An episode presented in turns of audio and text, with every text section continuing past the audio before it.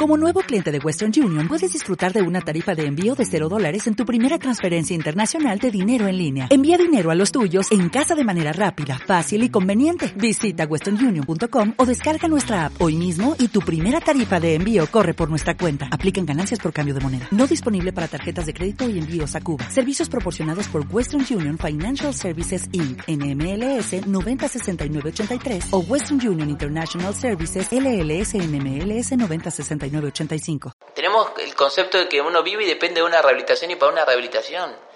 Y uno no, uno vive y se desenvuelve como cualquier persona en lo diario. O sea, hay etapas de rehabilitación, de reinserción, de reeducarse, de hacer funcionar como uno mismo. Pero después, aparte de uno, vive como cualquier persona en lo diario. O sea, tenemos metido el chip que la persona con discapacidad tiene que dedicarse a su rehabilitación y, y el resto que hace lo hace como terapia y bienvenido sea. Bienvenidos a un nuevo episodio de Charlas que Inspiran by Chic un espacio de conversación que estimula la reflexión y la acción. Soy Jessica Mateu, gerente de Chic Argentina. Hoy tenemos el gusto de charlar con Juan Nimo, piloto profesional de TC y motocross, acerca de su vida, sus pasiones, sus habilidades, su presente y su futuro. Su carrera y su actitud inspiran a muchos. Cuando tenía 18 años sufrió un grave accidente en una competencia. No lo mató, le ocasionó una lesión medular que hizo que desde entonces la silla de ruedas sea su principal aliada para movilizarse, pero no su único motor para avanzar y crecer en la vida. Hola Juan, ¿cómo estás? ¿Qué tal Jessy? Acá estamos, muy bien. Bueno, me alegro mucho. Quería preguntarte en principio, en, en función de esta presentación, ¿cuándo dejaste de ver que aquel accidente era una tragedia o, o, una condena para verlo como una oportunidad, porque después de todo estás vivo y tenés todas tus habilidades eh, mentales ¿no? y, emocionales intactas. Mira, a, algunos les puede parecer realmente increíble o medio de, cuento, por así decirlo, pero verdaderamente es así. Eh, yo tengo la, lesión, bueno, soy intervenido quirúrgicamente. Eh, después hago una complicación postoperatoria, producto de la lesión, hago una, una complicación que me, que me llevó a, entubarme y, y tener una complicación respiratoria donde ya pasa un riesgo de vida. Eh, pero salido del postoperatorio antes de esa complicación, tengo una comunicación telefónica con mis allegados, en realidad, bueno, precisamente con, mi hermana. Y ahí le dije, bueno, Euge, mira, ahora eh, va a haber que armar un auto para competir con las manos y, poder correr de, igual a igual. Así fue como le dije, llevaba horas de lesionado, ya sabía obviamente de, de, mi situación. Eh, así que ahí creo que, fue automático. Eh, después tuve la, posibilidad bueno, de, superar la parte crítica que una situación como esta lleva, una complicación respiratoria, una telectasia, eh, una, una, complicación, digamos, con, que me llevó a, entubarme. Y luego superar el respirador unos, después de unos 14 días, soy estabilizado y a partir de ahí vuelo a Argentina, yo me lesiono en Chile eh, vuelvo a Argentina, estoy, yo tenía 18 años de edad, con lo cual estaba transitando eh, la etapa del secundario, eh, terminando el secundario, entonces bueno, a los médicos le, pareció eh, mejor que yo pueda rodearme de mi, de mi grupo de amigos, de mis afectos, unos días en Neuquén, en una clínica, y después ser, digamos, la parte intensiva de rehabilitación acá en Fleni, en Escobar. así que nada, fue como prácticamente como inmediato, obviamente que después uno llega a una clínica de rehabilitación diciendo esto lo revierto, salgo caminando, eh, con toda la, idea de, poder revertirlo, pero a medida que va transitando un tiempo y va estando en contacto con una clínica de, de neurorehabilitación y demás, se da cuenta que, bueno, que verdaderamente, o me di cuenta que, la vida pasaba por otro lado, llegó un momento donde pedía mi, silla de ruedas a grito porque necesitaba empezar a movilizarme, ya llevaba prácticamente dos meses eh, o tres meses en cama y quería saber de qué se trataba esto. Eh, y empezar mi etapa de rehabilitación. Así que verdaderamente instalado en una clínica de rehabilitación fue donde me di cuenta que, que, necesitaba, digamos, eh, la silla para empezar a movilizarme, ver de qué se trataba esto y salir a transitar un mundo que, iba a ser nuevo. O sea que más allá de, por ahí el shock inicial, en realidad fue un proceso, ¿no? En el que fuiste transitando esto de, no poder caminar, como decís vos, bueno, no es que me iba a poder recuperar, por decirlo así, sino que eh, era una cuestión de aprender a vivir de esta manera. Claro, yo, caigo en una clínica de, neurorehabilitación prestigiosísima como es Fleni. Eh, y recuerdo muy bien la primera la primer charla médica fue donde dicen, acá eh, es un centro grande, eh, estamos reconocidos, pero magia no hacemos. O sea, verdaderamente acá venís a hacer tu rehabilitación. Eh, acá va a haber una etapa de, rehabilitación mientras un valor motor aparezca, bienvenido sea, y si no, es una etapa de reinserción, es una etapa de reeducarse, eh, de ser funcional, y a partir de ahí tu vida va a continuar. Eso lo recuerdo perfecto y a partir de ahí creo que fue lo, lo, lo que me dio el puntapié para, para, ir en busca de lo que realmente tenía ganas de hacer. Eh, obviamente, como te digo, yo estando en una clínica de, de neurorehabilitación, es donde uno verdaderamente se da cuenta que las cosas suceden cuando tienen que suceder. Uno le puede dar más o menos riesgo, pero es así. Yo caigo en una clínica eh, una lesión medular compitiendo en motociclismo después de 14 años, si se quiere, porque inicié a los 4 años de edad, en su momento tenía 18 cuando tengo la caída. Y mm, quizás expuesto un riesgo, ¿no? como se dice, porque una actividad de riesgo. Eh, pero tenía compañeros eh, en la clínica donde tenía una lesión mucho más eh, grave que la mía y se habían caído corriendo el colectivo literal. Entonces ahí se da cuenta que verdaderamente uno puede dar más o menos riesgo, pero las cosas suceden cuando tienen que suceder. Que no tenés clase social, sexo, religión, edad, clase, color, nada de que te exima de que algo pueda llegar a suceder y a partir de ahí creo que la vida continúa. Entonces cuando uno logra entender o cuando logra entender que la rehabilitación pasaba por ser independiente, por recuperar mi funcionabilidad y, y que mi vida transite como la de cualquier otro, fue donde empecé verdaderamente, siempre con el objetivo de, como te digo, de, de, que, de querer llegar al automovilismo. Entonces, ya un momento pasó todo por entrenarme y, que, y, superar mi, mi, parte física para poder estar en condiciones de subirme un auto. Así fue como, como verdaderamente fueron mi, mi, mi, meta, por así decirlo. Eso te iba a decir, qué importante tener una meta, ¿no? Cuando uno tiene una meta, es como que se puede trazar un camino y puede ir hacia allá y tiene todo ese estímulo y ese motor para, para alcanzarle esa meta más allá de las distintas dificultades que, que aparecer. Quería preguntarte en ese sentido, vos te despertaste, como dijiste, hablaste con tu hermana y lo primero que tuviste claro es cuál era tu meta, ¿no? Eh, y la mantuviste. ¿Cómo es hoy? Eh, ¿Cuál es tu momento profesional hoy? ¿Cómo estás hoy? Danos un poquito. Yo, eh, bueno, final, muy resumido, finalmente llego al automovilismo. Eh, yo cuando te digo que, dije ahora hay que armar todo con eh, un auto y competir con las manos, pensé que iba a ser algo sencillo, que iba a llegar un día y me van a decir, bueno señor, pase, corra de cuál es su auto. Y verdaderamente no, me encontré con una negación completa. Estamos hablando hace 15 años atrás, ¿no? hoy tenés 33 años. Hoy tengo 33 años. Hoy, que estamos charlando y grabando, hoy hacen 15 años de mi lesión, en este momento. Mira. 15 de octubre del año 2006 eh, tenía la lesión, alrededor del mediodía. Eh, así que mm, Día de la Madre en Argentina, yo estaba en Chile, bueno, solo había viajado mi padre, muy, muy breve lo bueno porque tiene Sí, es muy interesante. Eh, yo estaba compitiendo y ganando un campeonato nacional en Argentina con una marca y un campeonato en Chile con otra marca. Eh, compito en Argentina, viajo a Chile, eh, se suspende una carrera muy importante que había, mi padre me había acompañado por esa carrera, porque bueno, obviamente que uno, dentro de todos los altibajos que tiene como cualquier deportista, haciendo una actividad profesional, por así decirla, obviamente cuando llegan los momentos buenos es, es un disfrute, porque sobre todo el motociclismo requiere una preparación física muy alta, muy elevada, pero también requiere de una inversión de costo. Cuando no tenés las posibilidades, como cualquier deportista, los equipos no se fijan. Si corres con motos viejas no tenés resultados, si no tenés resultados los equipos no se fijan. Entonces tenés que ir sorteando ni más ni menos que lo que le pasa a cualquier deportista. Entonces llegó un momento donde tenía la posibilidad de estar en un muy buen momento. Bueno, mi, viejo decía acompañarme porque era una carrera importante, era el Día de la Madre en Argentina, pero mi viejo viaja igual. Esa carrera se suspende por, por, por cuestiones de, de, lluvia, así que el equipo decide tomar como entrenamiento ir a una carrera más pequeña. Y bueno, como no tenía tanta importancia, mi viejo decide volver a Argentina para pasar el Día de la Madre y yo me quedo en Chile. Eh, finalmente, bueno, tengo la, la, la, lesión. Eh, cuando o sea, vos ahí estabas solo. Solo, estaba con una persona que me acompañaba. Yo que era de parte de tu equipo. Era parte de, sí, de, la, de, mi equipo. Yo mm, me caigo cerca del mediodía en un entrenamiento, una vuelta, digamos, entrenamientos previo a la, a la carrera.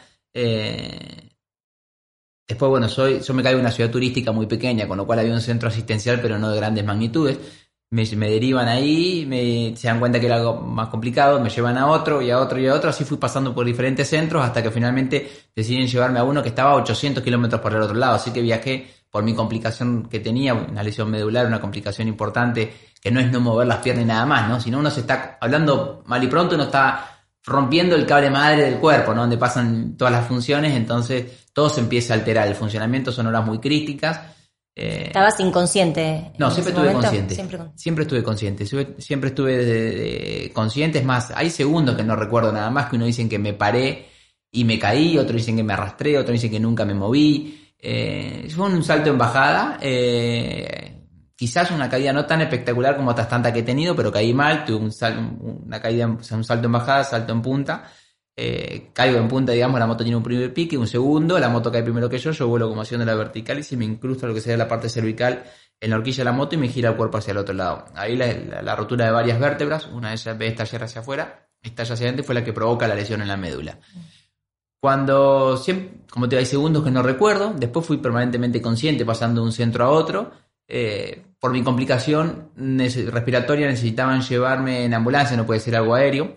Eh, llego finalmente a la una de la mañana del día siguiente, o sea, del mm. domingo al último centro asistencial de, de, grandes...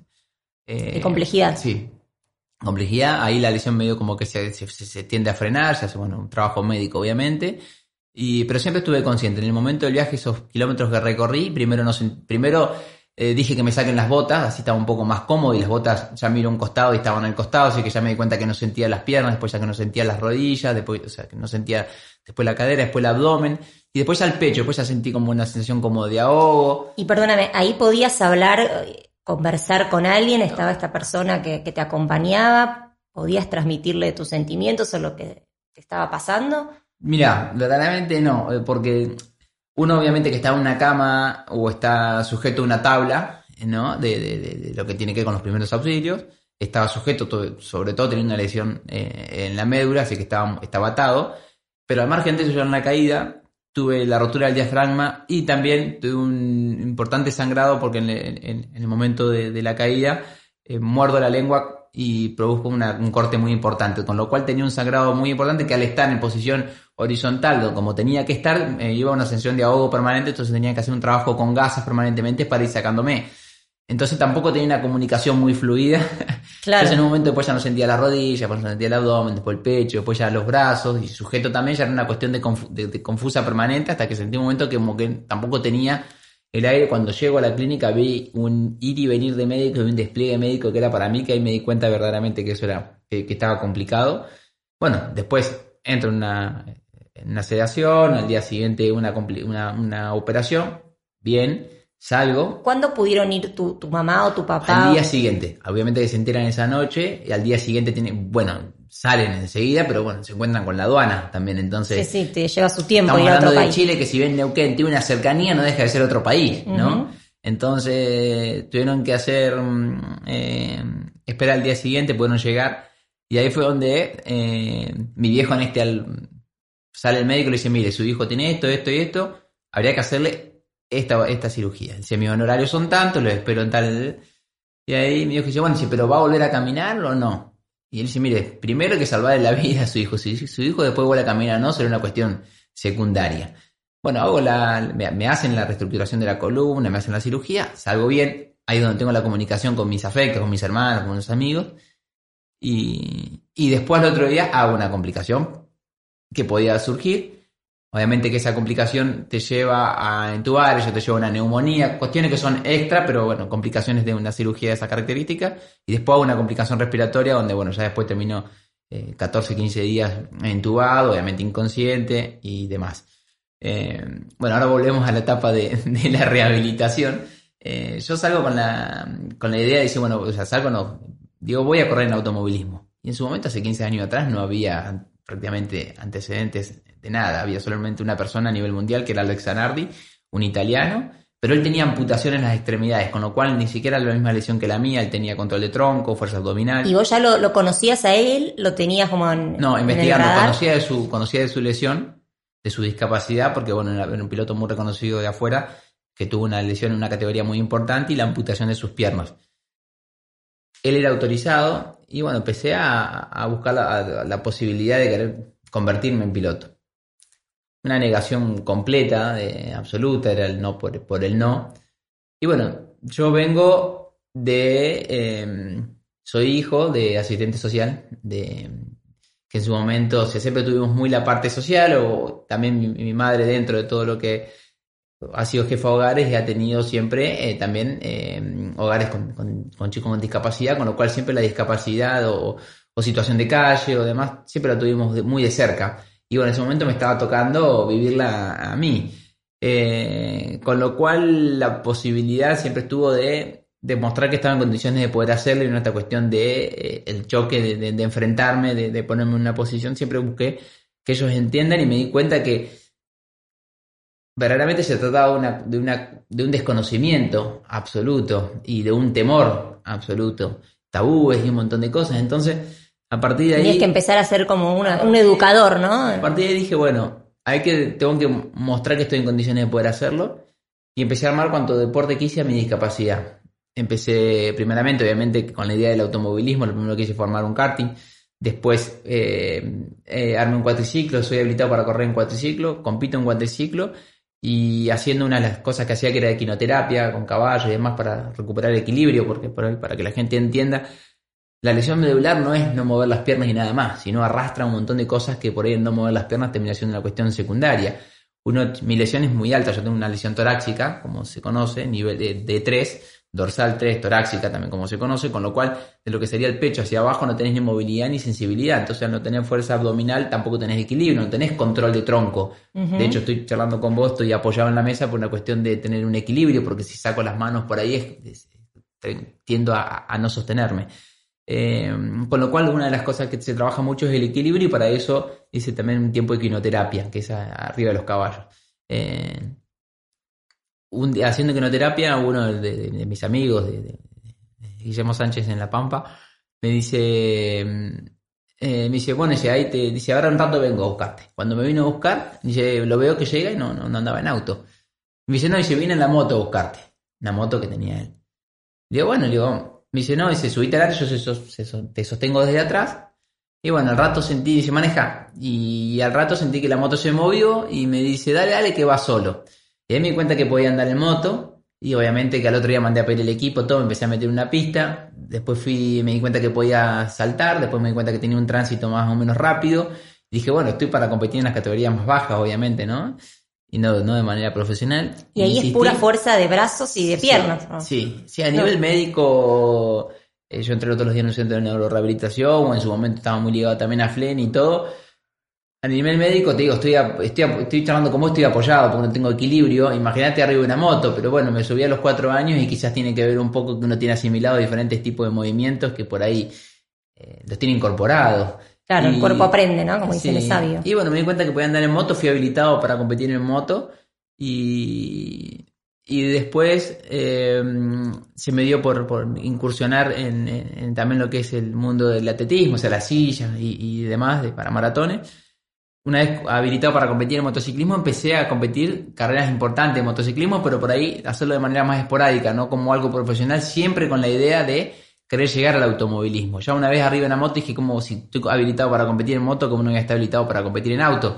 Fui habilitado para competir en auto a nivel zonal, yo quería llegar a nivel nacional, porque a nivel zonal no, no, sinceramente yo lo quería hacer desde un nivel con un profesionalismo que a nivel zonal no, no, no, no era algo que quisiera hacer. Sí fui habilitado para competir en rally, hice rally, tuve la suerte de pelear un campeonato, tuve la suerte de andar muy bien en algunas carreras de, moto en estas condiciones. La suerte y el mérito, porque solo suerte no. no, seguramente, pero bueno. Eh, con esto fui tratando de demostrar que estaba en condiciones de poder hacerlo y fui descubriendo un desconocimiento en el mundo de la discapacidad y un tabú en el mundo de la discapacidad y destapando un montón de cosas que la gente tiene una visión totalmente errada una visión de lastimosidad, una visión ejemplificadora que ante todo siempre se impone y es lo que quizás no te deja trascender o yo considero que es lo que no deja trascender a la persona con discapacidad dentro del mundo convencional, por así decirlo. Sí, ahora, después quiero que hablemos un poco de, todo eso, pero primero no quiero irme de esto de, tu camino profesional hasta llegar a cómo estás y bueno, fui eso, fui armando cuanta cosa quise en mi discapacidad para mostrar que estaba en condiciones de poder hacerlo armé una silla para empezar a hacer triatlones y demás. Hice un desafío que fue unir Neuquén con el obelisco, una silla de rueda de tipo maratón, hace 1201 kilómetros. Haciendo alusión a lo que sería mi idea o mi intención de correr el Dakar, ¿no? Lo planteé desde esa misma característica, con la misma cantidad de etapas, con la misma cantidad, no la misma cantidad de kilómetros, pero recorriendo etapas de 100, 70, 80 kilómetros por día, quizás lo que un maratonista se entrena durante X cantidad de tiempo para hacer. Claro, adaptado a otra escala. Yo lo hacía todos los días, 100 kilómetros, 70, 80, con etapa, no es que me subiera así y dije, bueno, cuando en Neuquén digo, cuando, cuando llego, llego al obelisco, no. Lo planteé con una cantidad de etapas a cumplir por día y finalmente lo, lo pude lograr. Pude llegar a cumplir, a hacer un récord histórico. Eh, la posibilidad de incursionar en el baile, en la danzability, o sea, cuánta cosa quise a mi discapacidad, pero siempre con una idea. Cuando se me convoca, incluso para poder hacer eh, danzability, que me convoca Mónica Centeno, una bailarina, eh, me dice, bueno, yo estoy incursionando con esta técnica que en realidad requiere que las personas con discapacidad puedan a través de una, expresión, corporal o de una especie de terapia, puedan hacer, eh, tomarlo como rehabilitación o como una inserción y demás, y hacer una de, expresión corporal, no importa la discapacidad que tenga, si es intelectual o motriz, pero puedan expresarse a través del baile. Me presenté la técnica, me pareció interesante, le dije, bueno, yo bailarín no soy, para como era todo muy contemporáneo, muy clásico, y me dice, no, pero acompañame, le digo, bueno, haz una cosa, si a vos te, si a vos lográs que nosotros nos autoricen en un certamen de baile, que estemos incluidos, o sea, de igual a igual, y vos me, me garantizás y convencés a las autoridades que nos dejen competir de igual a igual en un certamen de baile, armamos un acorio y, y, hacemos, pero de igual a igual, digamos. Y bueno, finalmente lo logró, fuimos eh, habilitados para, para un certamen muy importante acá en, en, Interamericano de baile. Y nosotros veníamos laburando con un grupo que armamos a, a raíz de todo esto, que es la REGO, que es Revolución Capacidad Diferente Sin Límites, en la que laburamos justamente ¿Cómo es? ¿Revolución? Capacidad Diferente Sin Límites. Decimos REGO.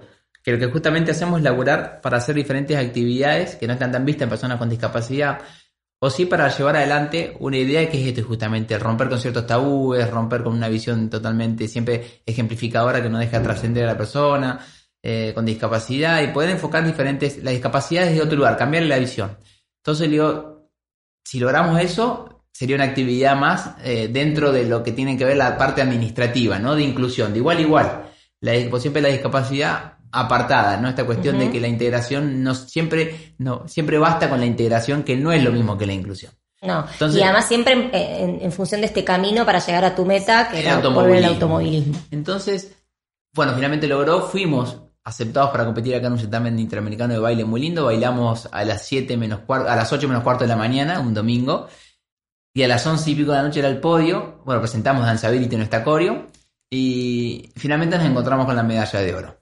Pero uno de los chicos me acompaña, Rodri, que hace imágenes y demás. Estaba, me dice, viene tentado realmente. Y me dice, dice no sé lo que me pasó allá atrás. Dice, me estaba sacando una, una foto de allá al fondo dice, veo una señora, dice que se secaba las lágrimas, dice, muy emocionada, dice, y decía, qué, qué triste pero lindo y emocionante que es esto. Entonces le digo, Moni, hasta acá, llegamos. Primera y última, porque en realidad lo que uno trata de buscar es justamente quitar un poco eso, de que la gente pueda, si llega a una emoción o a un aplauso, llegue a través del talento y no por el simple hecho de subir un escenario con una silla de rueda o con una discapacidad. Así que bueno. Que se emocione con el arte que está viendo. Exacto. Entonces, eso nos dio la, la, la, posibilidad con Mónica de el danzability plantearlo desde otro lugar, hacerlo quizás un poco más acrobático, empezar a, buscar cosas, arneses, hacer danza aérea, hacer cuestiones más acrobáticas que quizás generen un impacto que pueda, eh, que la gente pueda llegar primero a la emoción por el, por, por, el talento y no por el simple hecho de una discapacidad. Finalmente, después eso nos dio la posibilidad de ir ganando otro certamen, de andar por el mundo, abriendo escuela de danzability, no sé, hasta Tijuana eh, y presentando Danceability eh, Ball, que le llamamos, que era un espectáculo. Y bueno, finalmente Mónica siguió con su escuela eh, de Danceability y yo dentro de las cosas que he hecho, si bien el baile no es lo mío, debo reconocer que el baile es lo que más se ha ramificado y lo que más veo que generó, porque dio la posibilidad a nenas y nenes con discapacidad que quedaban afuera de sus compañeritos o compañeritas de escuela, de, de una actividad como la danza, y personas adultas que en su vida lo pudieron hacer y que final, lo pudieron empezar a hacer de grande. Pero no simplemente eso, sino que se pudo hacer incluidos en certámenes de baile donde la gente pagaba una entrada para verlos y eso tiene otro condimento, que es eh, sentirse un artista.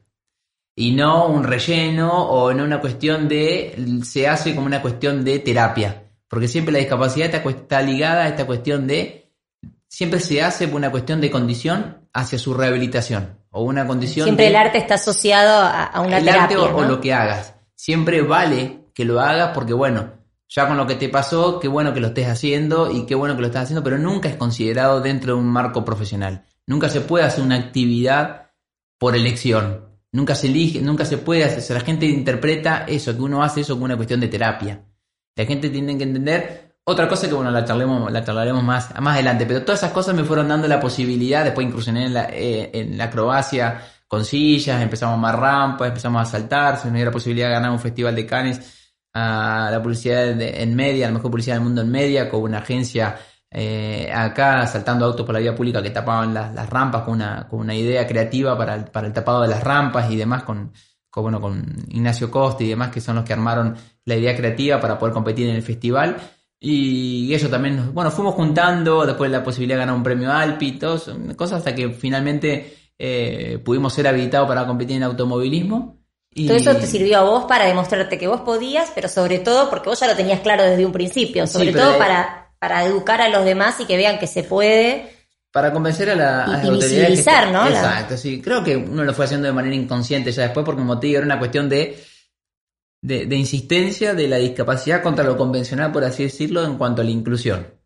Empezar a hacer cosas que no estaban tan vistas con personas con discapacidad, pero que me gustaban. O sea, obviamente que siempre busqué la idea de competir en automovilismo y ese era mi, objetivo, por así decirlo, pero necesitaba que las autoridades también confíen. Entonces, cuando vos tenés la posibilidad, una persona una discapacidad que logró ser habilitado por normativas para competir en tal cosa, que logró ser para otra, que logró ser para otra, que además de eso lo pudiste hacer competitivo y fuiste generando y abriendo y haciendo y asentando, llegó un momento donde prácticamente eh, tenía que hacer un, tenía que haber una, tenía que haber una aceptación. Si estoy compitiendo en una carrera de motociclismo, adaptado, no solamente por una cuestión de, de un capricho, por así decirlo, de la persona que lo está haciendo y de la persona que me está autorizando, sino registrado compitiendo con una acreditación que te avalaba. Entonces, si hay comités que empiezan, fuimos logrando la parte administrativa a nivel nacional, a nivel internacional, que te van avalando, llegó un momento que, bueno, fuimos prácticamente acortando ese camino desde lo administrativo para ser habilitado para poder competir y bueno, finalmente lo logré. Hice una, una incursión dentro de la Copa Ahora, que es una categoría telonera del turismo carretera,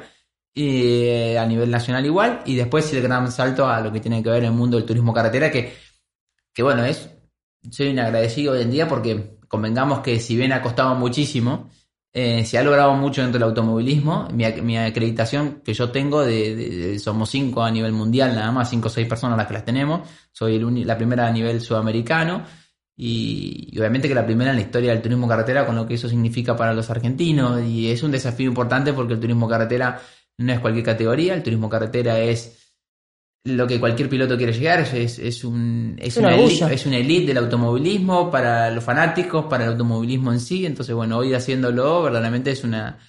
Ha costado muchísimo, pero bueno, se, se vive y se disfruta porque se pudo lograr. Después viene la parte deportiva donde uno quiere ser competitivo, donde ya todo es mucho más difícil. Pero, pero ahí estamos.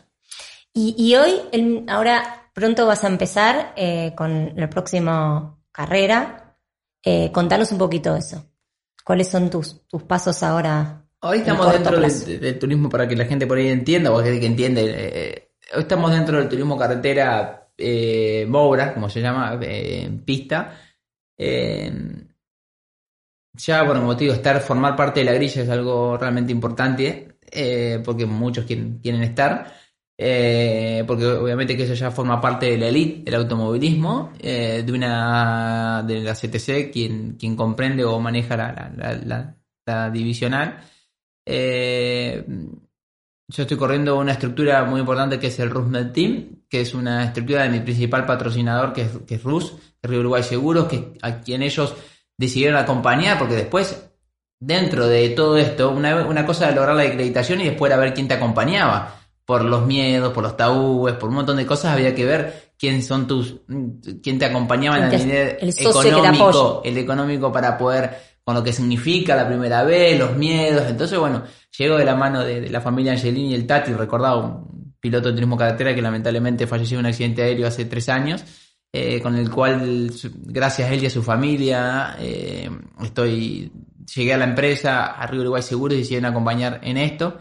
Ellos ya venían laburando en la empresa con Nadia Cutro, eh, que es la primera campeona de rally nacional. Eh, o sea, ya venían laburando con una idea de, la inclusión dentro del deporte. Eh, ellos son patrocinadores también de, importantes dentro del automovilismo.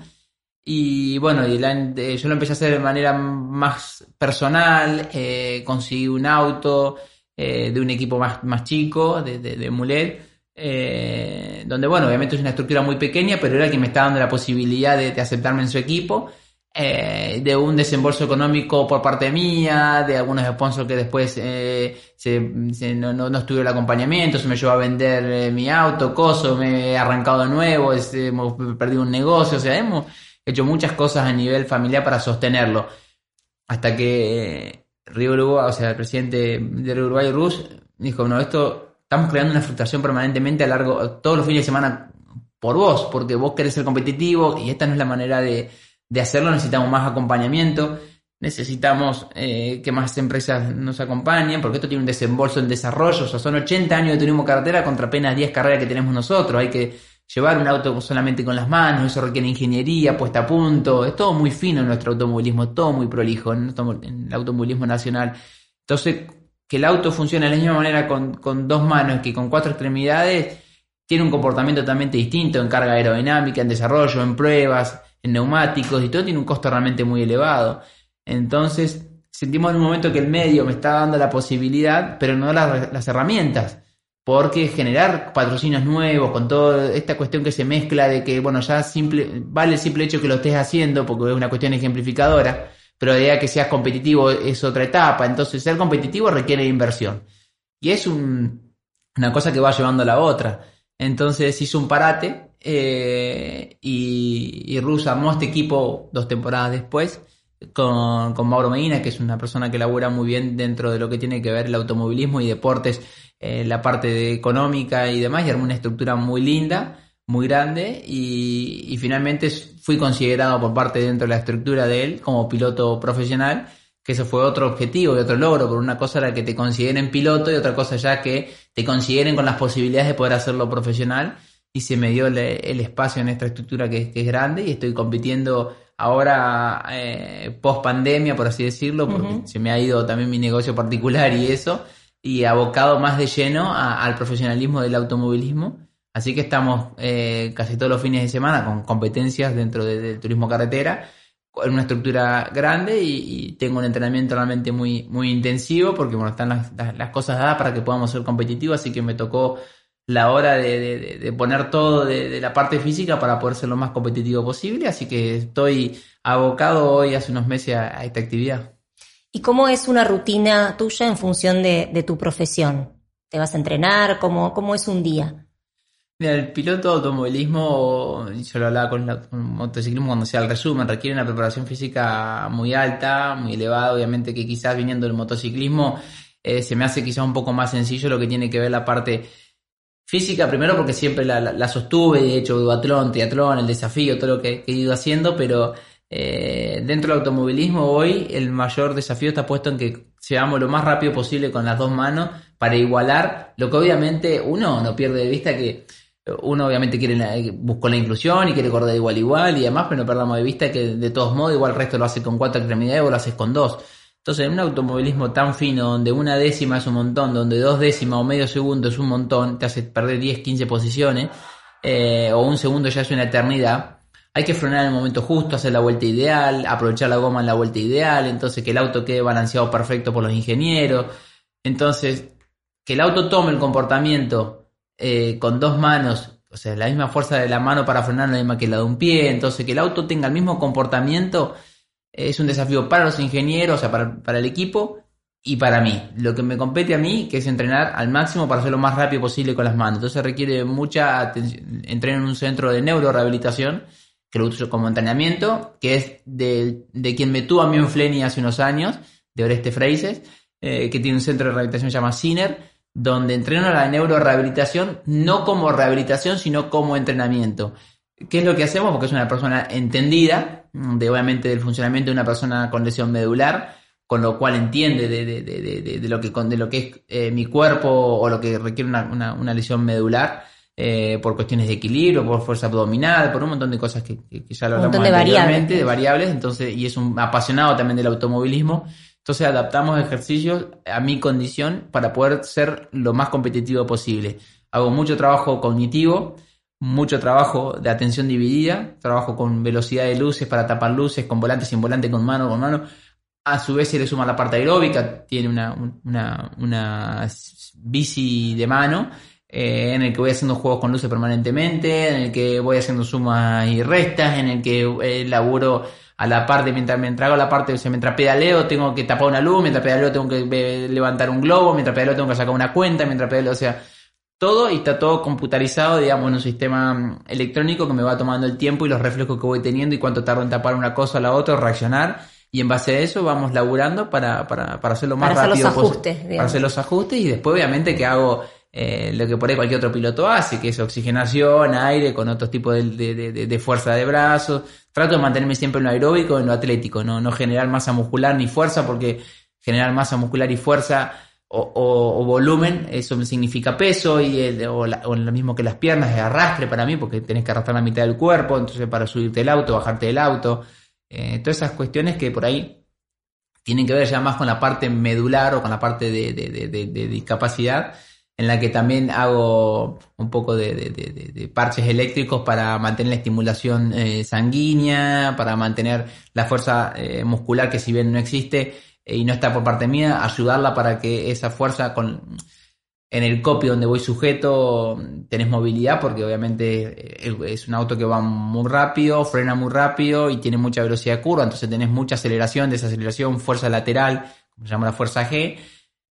Y al no tener de equilibrio, al estar solamente sujeto y manejarte y, sujetarte con las dos manos, pero las dos manos a su vez tener que estar manejando, acelerando, frenando, pasando cambios, regulando freno, hablando por radio, o sea, todas las cosas, hacen que la sujeción de la mano no sea completa, entonces el cuerpo no te lo puedes tener sujeto. Entonces, por más atado que esté, siempre el cuerpo tiende a correrse por esa fuerza G.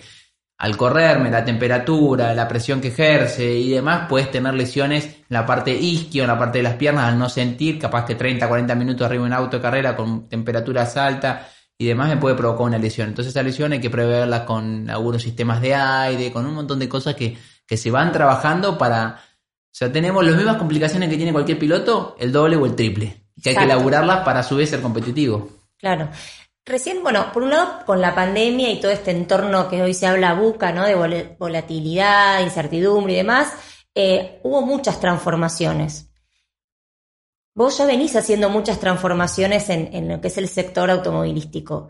Pero, digo, capaz esta es una buena oportunidad justamente por todo el contexto de seguir transformando. ¿Qué es lo que te parece más importante que, habría que hacer? ¿A nivel personal o general? No, a nivel general en relación al automovilismo, al deporte motor, como para precisamente que esto que, es eh, algo inédito pueda ser un poquito más común, ¿no? O incluir más personas eh, eh, con discapacidad en el deporte motor para compartir de, igual a igual con todo este extra que estás contando, ¿no? Yo creo que hay que em, son, son distintos frentes que hay que abrir. Eh, yo creo que lo que a mí cuando me dicen qué crees que hace falta con la discapacidad y el deporte, la persona con discapacidad y el deporte. Yo siempre lo que lo primero que digo es confianza. Porque tenemos asimilado que la discapacidad nunca puede ir de la mano del profesionalismo.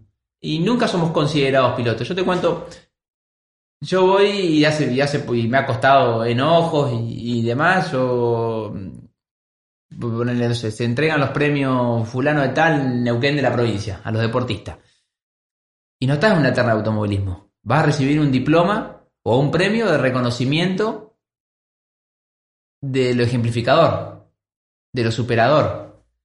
Y quizás uno se va más contento con un diploma incluido en una terna, si a una categoría te está incluyendo una terna y está considerando piloto. Entonces siempre la cuestión, yo me voy a ir 10 veces más y se lo dije una vuelta recibiendo un premio y eso me costó el enojo y me costó que me haya sacado el, apoyo de la provincia y me costó que me haya sacado, o sea, si yo estaba en una terna, ¿por qué me tiene que sacar una terna para darme un premio? De uno no está en contra de los reconocimientos. una cosa no tiene que ver con la otra. Uno no está en contra de los reconocimientos y demás, pero siempre uno que insiste con un profesionalismo y ser considerado como un profesional, determinadas cuestiones te hacen dar cuenta que no sos considerado un profesional. O sea, la gente vale, o sea, no importa si salís 10, 20 o 30, siempre el ejemplificador está por encima. Y lo ejemplificador hace que las hacen que el resto no te puedan considerar un, profesional. Si yo es un peso muy grande. Si yo no salgo de lo ejemplificador, no, no voy a generar nunca patrocinio. Por eso soy un empecinado de los resultados. Porque los resultados a mí me van a dar que la gente, que la gente o las empresas consideren a uno un profesional y que puede ser competitivo de igual a igual. Porque si no, hablo del automovilismo como te puedo decir lo mismo en la cuestión laboral. O sea, hay, hay pibes que, que, estudian y se reciben, otros que laburan, que, que hacen un una pasantía o aprenden un oficio porque su discapacidad es más severa o aprenden un oficio y, salen a laburar y la realidad en la calle es otra, nadie los toma, hay una falta, hay una, una desconfianza con respecto a la discapacidad y el mundo convencional que es, que es alta y uno se da cuenta con ejemplos tontos en la vida diaria de cómo, cómo estamos considerados. O sea, yo, además de ser piloto, atendía mi negocio particular. Y una persona que no te conocía, entraba al negocio y te decía, ay, qué jovencito, ¿qué te pasó? No, una lesión en moto, ay, que las motos, que qué peligro, pero tenés que ser fuerte, tenés, sos joven, vas a salir adelante, vas a volver a caminar ya. Te felicito por el simple hecho que vengas acá a laburar todos los días, pero dedicate a tu rehabilitación, que es lo... Y aquel que te conoce te dice, ay gato, ¿cómo viene lo tuyo? Che, qué lindo las motos, los autos, todo. dice, pero dale, metele pila a la rehabilitación, ¿eh? Porque, no, a ver, o sea, tenemos el concepto de que uno vive y depende de una rehabilitación y para una rehabilitación.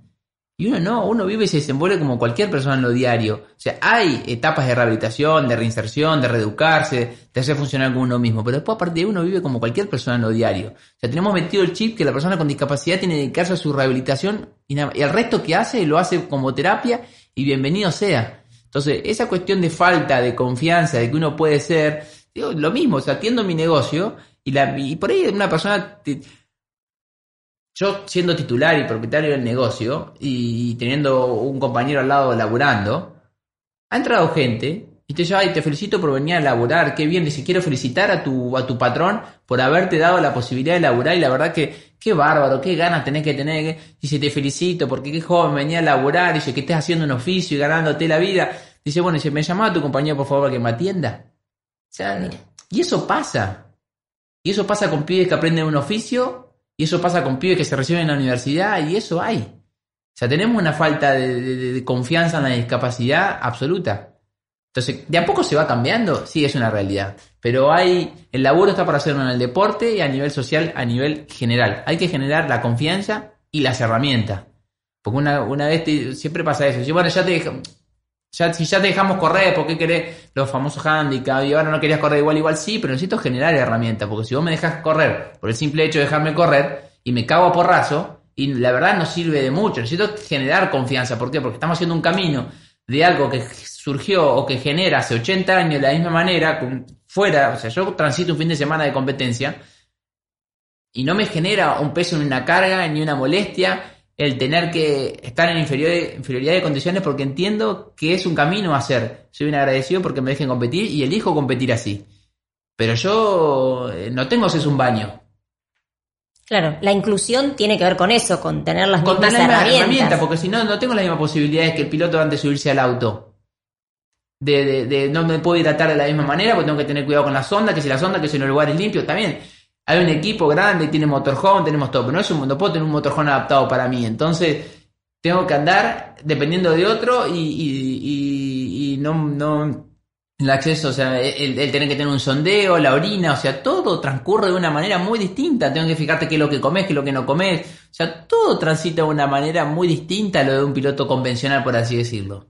Entonces es muy difícil abstraerse de determinadas situaciones y que no te saquen de foco sabiendo que estás en inferioridad de condiciones porque al momento de subirte al auto quizás tu cabeza pasó por determinadas situaciones que la del resto no. Pero bueno, eso es el camino que yo elegí hoy y no me quejo de eso. Sí me gustaría que a medida se vaya cambiando y se vayan... Esas son las herramientas que hay que generar. Por eso digo, esa transformación digo, que, que, se necesita es un poco eso, es tener en cuenta cuáles son las necesidades, las... Eh, las herramientas necesarias como para dar las condiciones para que vos puedas competir de verdad de igual a igual. Exacto, que hay, que hay que generar las herramientas para que la persona con discapacidad transite de la misma manera un mundo convencional. Que es una realidad, no está hecho un mundo convencional, o sea, no, no, no está hecho el mundo para personas con discapacidad. ¿Se va avanzando? Si se ha cambiado, sí, es una realidad. Hace 10 años atrás un chico con síndrome de Down no salía de su casa y hoy está incluido laboralmente mucho más que hace, que hace unos años. Entonces, de a poco se va, se va cambiando, pero es un camino difícil. Pero la gente tiene incorporado eso, que la discapacidad vive depende de su rehabilitación y para su rehabilitación. Y que con la discapacidad se termina el mundo. Y hay una continuidad, hay que elaborar mucho para mostrar la continuidad, que cada uno pueda ir a tal lo que realmente tiene ganas de hacer. Obviamente con dedicación, con esfuerzo, con todo lo que... Pero cada uno puede ir a tal lo que realmente se, se tiene. Yo cuando me lesioné hace 15 años, a mí me daban para elegir, decía, bueno, vos que tiene una lesión medular alta o baja, bueno, ¿sabes qué? Podría jugar, uh, podría una silla maratón, podría jugar al básquet, podría jugar ping-pong. O sea, infinidad de actividades que no eran de mi incumbencia. Pero hasta el día de hoy sigue habiendo, si bueno, vos no ves, vos no puedes hacer esto, vos que no, bueno, vos puedes hacer aquello, vos que tenés una lesión medular en el trabajo, vos no puedes hacer aquello. No, cada uno puede hacer lo que realmente tiene ganas de hacer. Cambiar, cambiar el foco y ver qué es lo que te interesa a vos y en función de eso. Exacto, lo mismo pasa con los, siempre cuando tenés la posibilidad de, de, hablar y charlar con futuros profesores de educación física o con la, la temática de discapacidad o con lo que sea, siempre confía o sea, confiar y tratar de que la persona con discapacidad pueda ir a hacer lo que realmente tiene ganas de hacer. Lo mismo que las familias. Muchas veces a través del miedo y la sobreprotección, que es entendible, el gran error es que le enseñan al chico su discapacidad desde un lugar de, no sentirse capaz o, anularle las posibilidades y los deseos que realmente tiene ganas de hacer o lo que se siente capacitado para hacer o lo que tiene ganas de hacer. Muchas veces ese es el error, que mm, familias con chicos con discapacidad o centros que laburan con chicos con discapacidad a través del miedo y la sobreprotección, que insisto, muchas veces es entendible, no dejan ser. Y el no dejar ser es difícil. Pero funciona si yo, mi, mi, mi viejo, mi hijo se murió hace cinco años y, y a él, yo te puedo asegurar, o sea, no hubo forma de hacerle entender de que mi vida transitaba de la misma manera. O sea, él sentía una cuestión de que, esta cuestión de que no me deja, él no llegó a verme arriba del automovilismo. O sea, no llegó a verme arriba del auto. se cansó de verme golpearme la cabeza contra la pared mil veces, se cansó de verme herido y se cansó de no tener los medios administrativos ni económicos para solventar determinadas cosas. Entonces se cansó de, de verme insistir con algo y verme realmente eh, en una posición donde no, que no te sientan capaz, que no te sientan capacitado. Entonces eso él lo destruía. Pero no lo destruía mi discapacidad, lo destruía que yo siga insistiendo por un medio que habíamos pertenecido toda su vida y que se le habían ido negocios por sostenerme, que un día el medio dijo, bueno, vos ya no pertenecés más a esto, el motociclismo, por así decirlo, yo ir a andar en una moto, que me preste una moto, buscar a alguien me prestaba una moto, no, si daba miedo, si no daba miedo, a un medio que habíamos pertenecido toda una vida y que se le había ido un negocio por, por, por yo llegar a hacer ahí lo, lo, que quería hacer. Entonces, y que a partir de ahí el medio te consideraba vos que no se te había caído la ficha y que bueno, vos tendrías que ahora más y que dejar al gato que se ponga un equipo o que se ponga un programa de radio y hable de motos o que... No, yo no quería. La limitación no es tanto la, discapacidad, sino el resto de las personas, el daño que se hace. El daño que se hace, porque estamos hablando de una actividad específica. No tan vista, perfecto. Pero si yo quería descomprimir de eso que estaba insistiendo y que me destruía por no poder hacerlo, por no poder generar, por no poder convencer, por explicarle que yo no quería escribir ninguna revista ni quería ser propietario de ningún equipo, que yo quería seguir corriendo y que quería ir al automovilismo ahora y que mi insistencia era convertirme en un piloto profesional y mostrar que estaba en condiciones de poder hacerlo y no se me dejaba y a su vez de eso elegía no pelear sino tratar de convencer con medios que no tenía, porque no tenía para comprar una silla maratón, la tenía que hacer. No tenía para armar un arnero, para comprar un arnero, tenía que hacer, no existían rampas ni sillas para saltar, había que hacerla. Y tampoco había los medios para hacerlo, entonces había que fabricar de alguna manera. Entonces, o sea, si me quería extraer de eso, ir a un boliche y que en el boliche te saquen, porque había mucha gente que en el boliche no te dejen entrar porque el baño está arriba, que en el boliche. Entonces, si uno, uno que tenía la posibilidad de tener, como digo, mi viejo, muy lastimado por todo eso. Mis hermanas y mi, y mi hermano y mi vieja, al contrario, siempre acompañándome en, todo y, demás. Pero yo tenía la posibilidad de tener una familia que me acompañaba, la posibilidad de tener acceso a una obra social, la posibilidad de tener acceso a un auto para movilizarme, un laburo.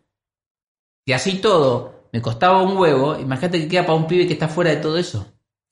Entonces, si no hacemos un cambio a nivel social, de acompañar un poco y tirar un poco y generar confianza y que la posibilidad de ser la misma para todos, es muy difícil. Porque como te digo, yo quizás empecinaba una actividad que no estaba tan vista.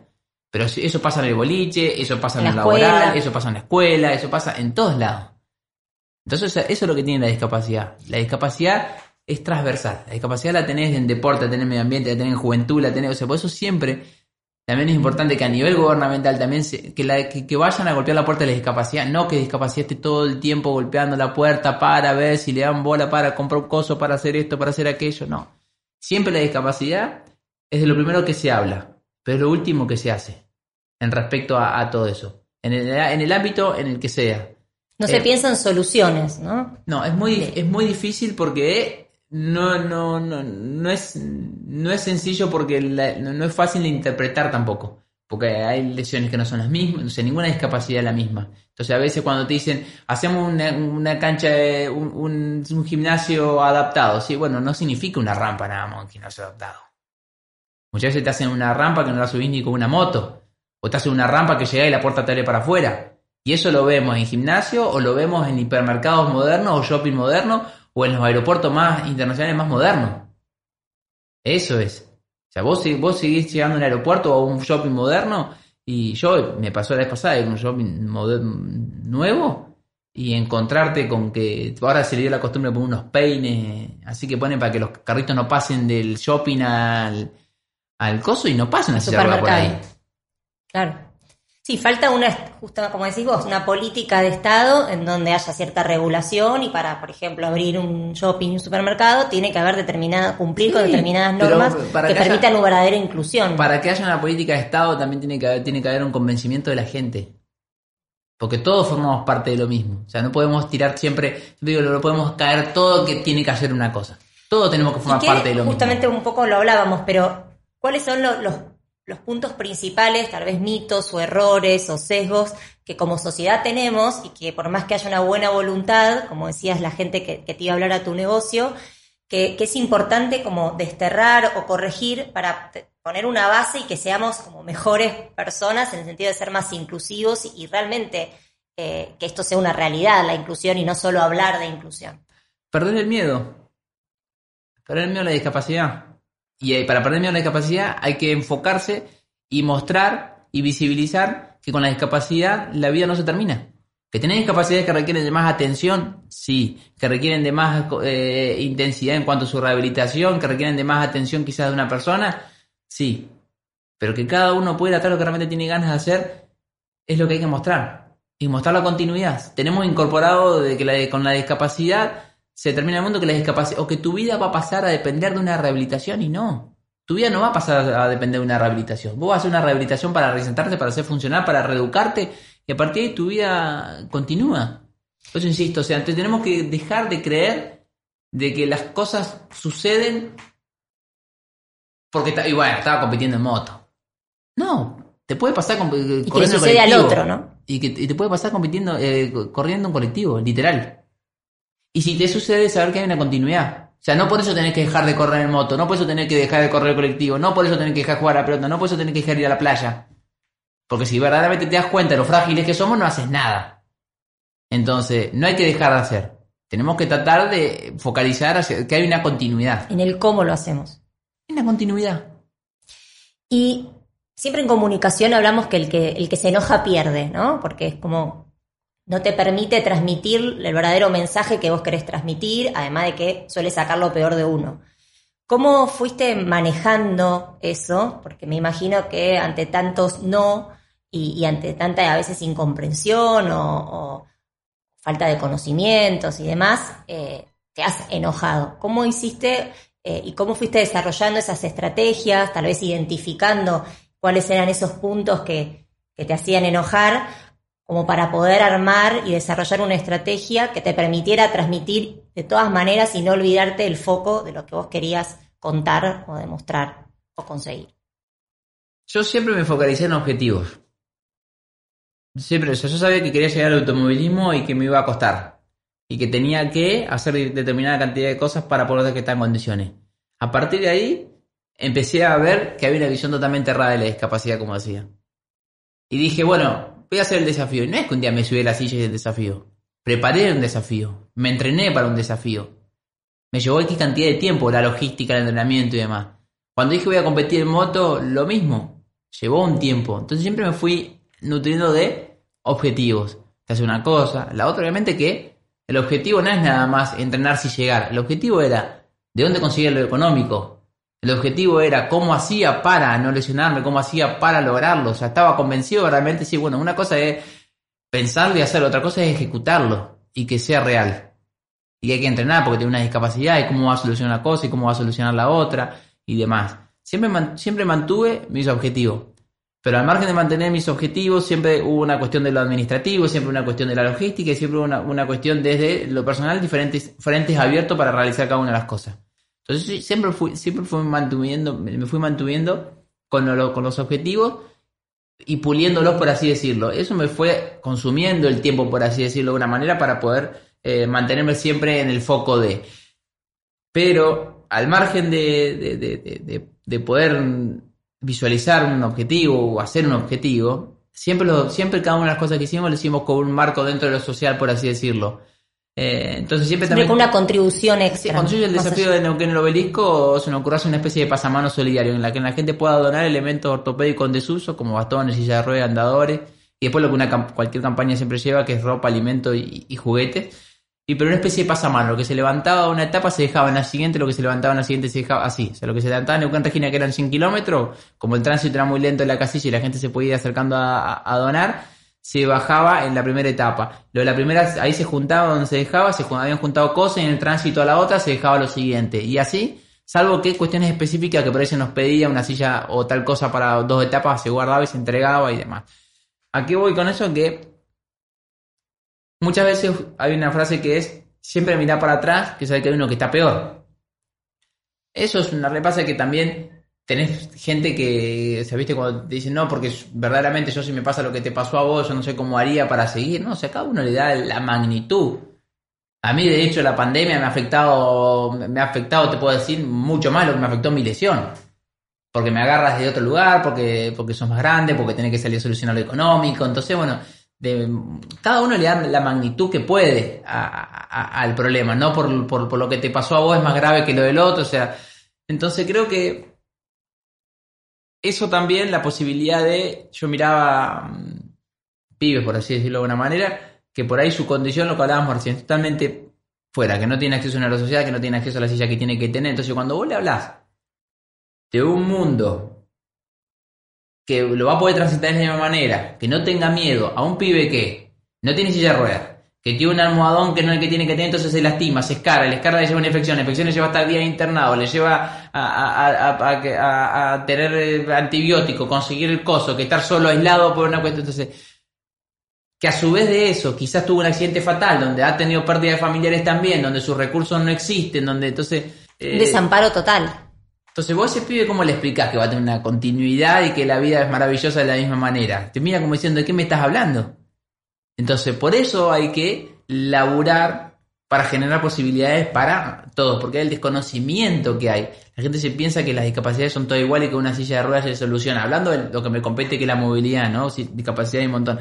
Pero cuando la gente entiende que, bueno, ya se le consiguió una silla, ahora que más quiere. No, no es, no es nada más que una silla.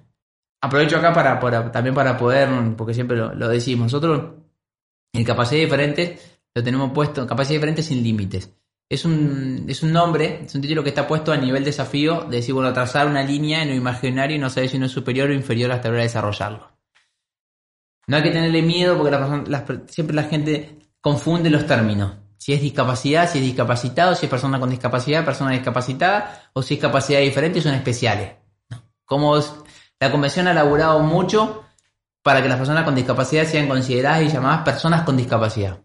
Y de ahí nace todo, o sea, antes eran discapacitados y todavía seguimos viendo estacionamiento para discapacitados, baño para discapacitados, bueno, antes el discapacitado uno es persona. No te define la discapacidad. Sos una persona. Por eso uno tiene las posibilidades de tener las mismas, o sea, uno tiene que tener las mismas posibilidades que el resto, porque uno es persona antes que discapacitado. Entonces es persona con discapacidad. No es, dice, hay un dicho muy que especiales son las pizzas, capacidad diferente tienen los tuppers eh, es persona con discapacidad. Eh, no hay que tenerle miedo, porque la gente titubea muchas veces. ¿viste? Vos estás llegando a un estacionamiento y te está buscando el estacionamiento para silla de ruedas, no, sí, para personas con discapacidad. La gente tiene temor y no es no hay que tenerle miedo, es persona con discapacidad. Nosotros capacidad diferente es como te decía anteriormente, es trazar una línea y decir, bueno, soy superior o inferior. Porque la gente tiene también dentro de la capacidad diferente o dentro de esta asociación que tenemos con respecto a la discapacidad y que la discapacidad vive en un mundo apartado y que la discapacidad pertenece a una cuestión que, bueno, la integración prácticamente hasta ahí estamos, ya la inclusión es otra cosa, viste que la gente tiene esta cuestión de decir, bueno, pero si ya está yendo al colegio, sí, bueno, pero tiene que ir a... entrar, pero después arreglate. Claro, no. Una cosa es para que por ahí la gente entienda. Inclusión es cuando, si yo tuviese, inclusión es lo que estamos haciendo nosotros el automovilismo ahora, por así decirlo, llevándolo, yo compito con un auto adaptado, con mis condiciones, contra personas convencionales, en la misma categoría. La integración es si a mí me hubiesen dicho, bueno, Animo, vale, vení, pero juntate un par más y arme una categoría y corren dentro del mismo fin de semana, pero una categoría aparte. Esa es la integración. Competís contra personas con, tu, con, discapacidad. Bueno, la inclusión es verdaderamente como, como para mí, es donde hay que focalizarse y hacer. Pero mm, volvemos a lo que es capacidad diferente, es decir, si nosotros tenemos, fíjate cómo es lo incorporado que tenemos, cuando la gente, yo siempre pongo el mismo caso, yo estoy viendo en el partido de la selección argentina y el pollo Viñolo, tras una excelente jugada de Messi, dice, este tipo tiene una capacidad diferente. Enseguida asimilamos que es un tipo que es un extraterrestre, que es un tipo que es un fenómeno, que es un tipo que va más allá que el resto, que es un tipo que tiene una superioridad, que es un tipo que es diferente, pero un talento. Cuando las personas hablan de discapacidad y mencionamos la palabra capacidad diferente y nos referimos a discapacidad, siempre es inferior, siempre es un escalón más abajo, siempre es una limitación. Entonces, nosotros lo trazamos de ahí, una cuestión de desafío. Desde la capacidad diferente está en lograr lo mismo de una manera distinta. Pero hacerlo, que te dejen hacerlo. ¿Y qué, qué te apasiona hoy? Todo. Yo soy un apasionado de, todo. Yo tengo un, local de trofeos y no me convencía el trofeo común. Teníamos que ofrecerle a la gente hacer un trofeo distinto. Si vos querías correr la maratón y querías tener un trofeo que te simbolice un obelisco, porque se corría en un coso, bueno, hagámoslo. Querías correr en tal lado y había que hacer el monumento del lugar y hagámoslo. De la manera que quería que sea madera, madera, quería que sea coso, o sea, siempre fui. Quizás eso más enroscado, ¿por qué? Porque obviamente que producir un premio de eso y a su vez venderlo y que sea costeable, era muy difícil generar una ganancia. Quizás me convenía vender dos o tres trofeos plásticos, ir a lo sencillo, se despachaba rápido y ganaba más plata. Pero nunca me... Nunca te conformaste. Nunca me conformó. Lo mismo que hoy. Quizás muchos tenían esta condición, eh, ya con felices está estoy feliz de poder hacerlo el automovilismo. Pero ya estoy, ya estoy compitiendo, yo quiero ser, yo quiero ser competitivo. No quiero que la gente se quede con el simple hecho de que te subes a un auto. Yo quiero ser competitivo. Entonces hay que elaborar para ser competitivo. Elaborar acá, tengo que elaborar lo del equipo, tiene que elaborar. Entonces siempre, siempre soy un apasionado de lo que hago. Yo vengo a entrenar y, me gusta. Vengo a entrenar y quiero hacerlo. Porque me gusta bajar la milésima, la décima y, y después poder sentir que eso me benefició en la pista. Eh, yo voy a hacer una maratón y, lo mismo, y voy a hacer un triatlón y lo mismo, y quiero ir a todo. Todo me gusta vivirlo desde un lugar eh, de, entregarle o ponerle todo o buscarle esa cuotita de más para poder hacerlo distinto. Excelencia también, ¿no? Y, justamente hablamos de propósito, hablamos de meta, hablamos un poco de comunicación, em, de, pasión, de motivación. Em, ¿Qué es lo que también a vos te hace em, ir, ir, cambiando, ¿no? Ir, sumando cada vez más objetivos, esa, esa ambición, esa, eso de competir, ¿no? Eh, ¿Pudiste también capitalizar justamente la discapacidad? Así como muchos piensan que se pierde nada más con discapacidad. ¿Pero qué ganaste? ¿Qué pudiste capitalizar, sentís? Y todo. Yo siempre lo digo, o sea, tuve la suerte de salir de ganar campeonatos en el motociclismo. Y quizás me faltó, terminé perdiendo el campeonato nacional de la categoría de las más grandes por un punto. No corrí las últimas dos porque ya estaba lesionado, terminó compitiendo el otro, me terminaron ganando por un punto. ¿Hubiese salido campeón de esa también? Y sí. Hubiese salido campeón si no me caía en Chile y capaz que ganaba uno más. Pero ¿cuánto hubiese ganado? ¿Diez veces más? Los que corrían conmigo ya lo ganaron. Uno lo ganó tres veces, el otro lo ganó cuatro. Y se terminó. Están ahí. A uno dirigiendo un equipo, otro haciéndolo por hobby. Yo no. Con el premio en, la biblioteca, ¿no? Solo yo el premio lo tuve, no tengo los cuatro, capaz, o tengo dos, o tengo tres, o a uno capaz que de otro campeonato tengo más. Pero tengo, hoy tengo la posibilidad de competir en moto en estas condiciones donde terminar la carrera, o a su vez si puedo agarrar un podio en una categoría más baja, no es la principal, obviamente, pero tiene 10.000 veces más sabores que si lo hubiese ganado 10 veces más, seguro. Competir en auto en estas condiciones y si puedo hacer un pollo, como hemos hecho en la categoría anterior, tiene 10.000 veces más sabor. Haber logrado el objetivo, eh, los desafíos. Esto me ha enriquecido desde un montón de lugares a nivel personal. Entonces, creo que mucho. En, la vida todos tenemos momentos difíciles y puntos de inflexión, ¿no? E incluso momentos muy alegres que también son puntos de inflexión. ¿Qué otros momentos para vos importantes te permitieron crecer?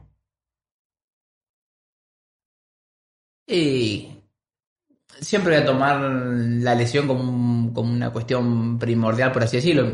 La, la, pandemia me ha afectado mucho más, como te digo, quizás a nivel personal o a nivel psicológico, por así decirlo, porque obviamente que me agarró un momento donde lo económico influye, donde venía acomodando cuestiones deportivas, como te digo anteriormente, que eh, se me ha cortado diferentes eh, cosas por insistir.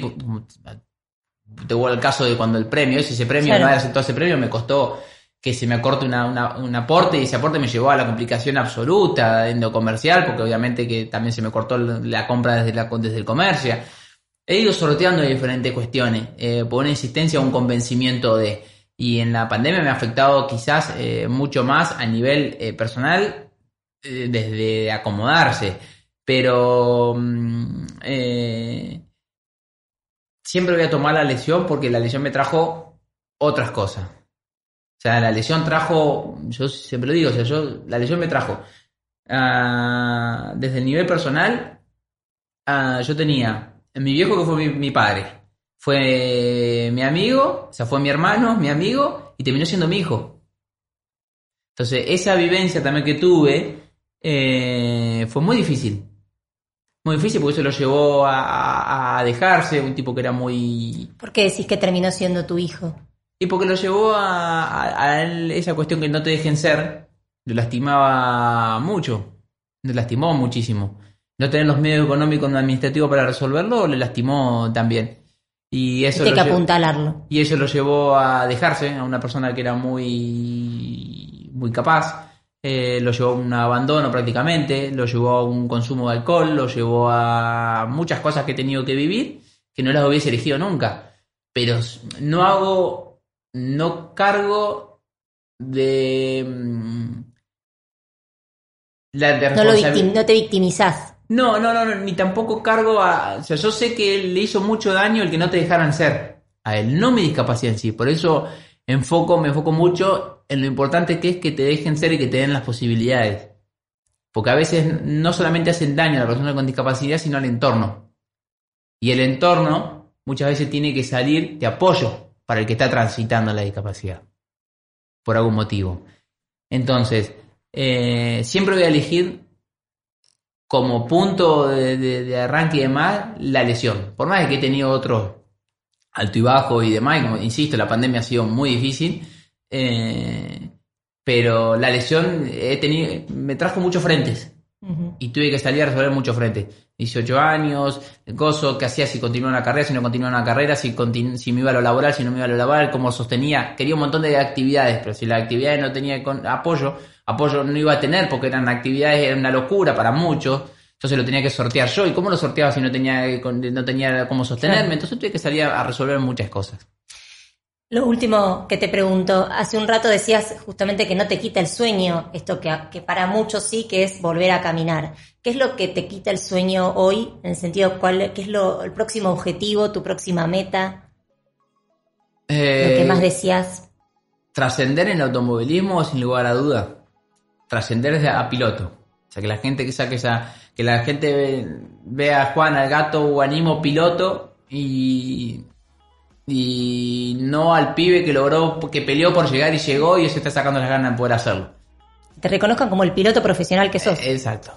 Creo que trascender a eso y obviamente que resultado. Ganar sería para mí ganar un podio, o sea, un piloto de turismo cartera quizás gana una vez al año o gana una vez cada cuatro carreras, piloto excelentísimo y no dejan de ser excelentísimo. Entonces ganar es muy difícil en el automovilismo que tenemos nosotros. Entonces creo que un día poder ganar sería para nosotros la gloria. Muchas gracias Juan, un gusto en conocerte. No, a vos.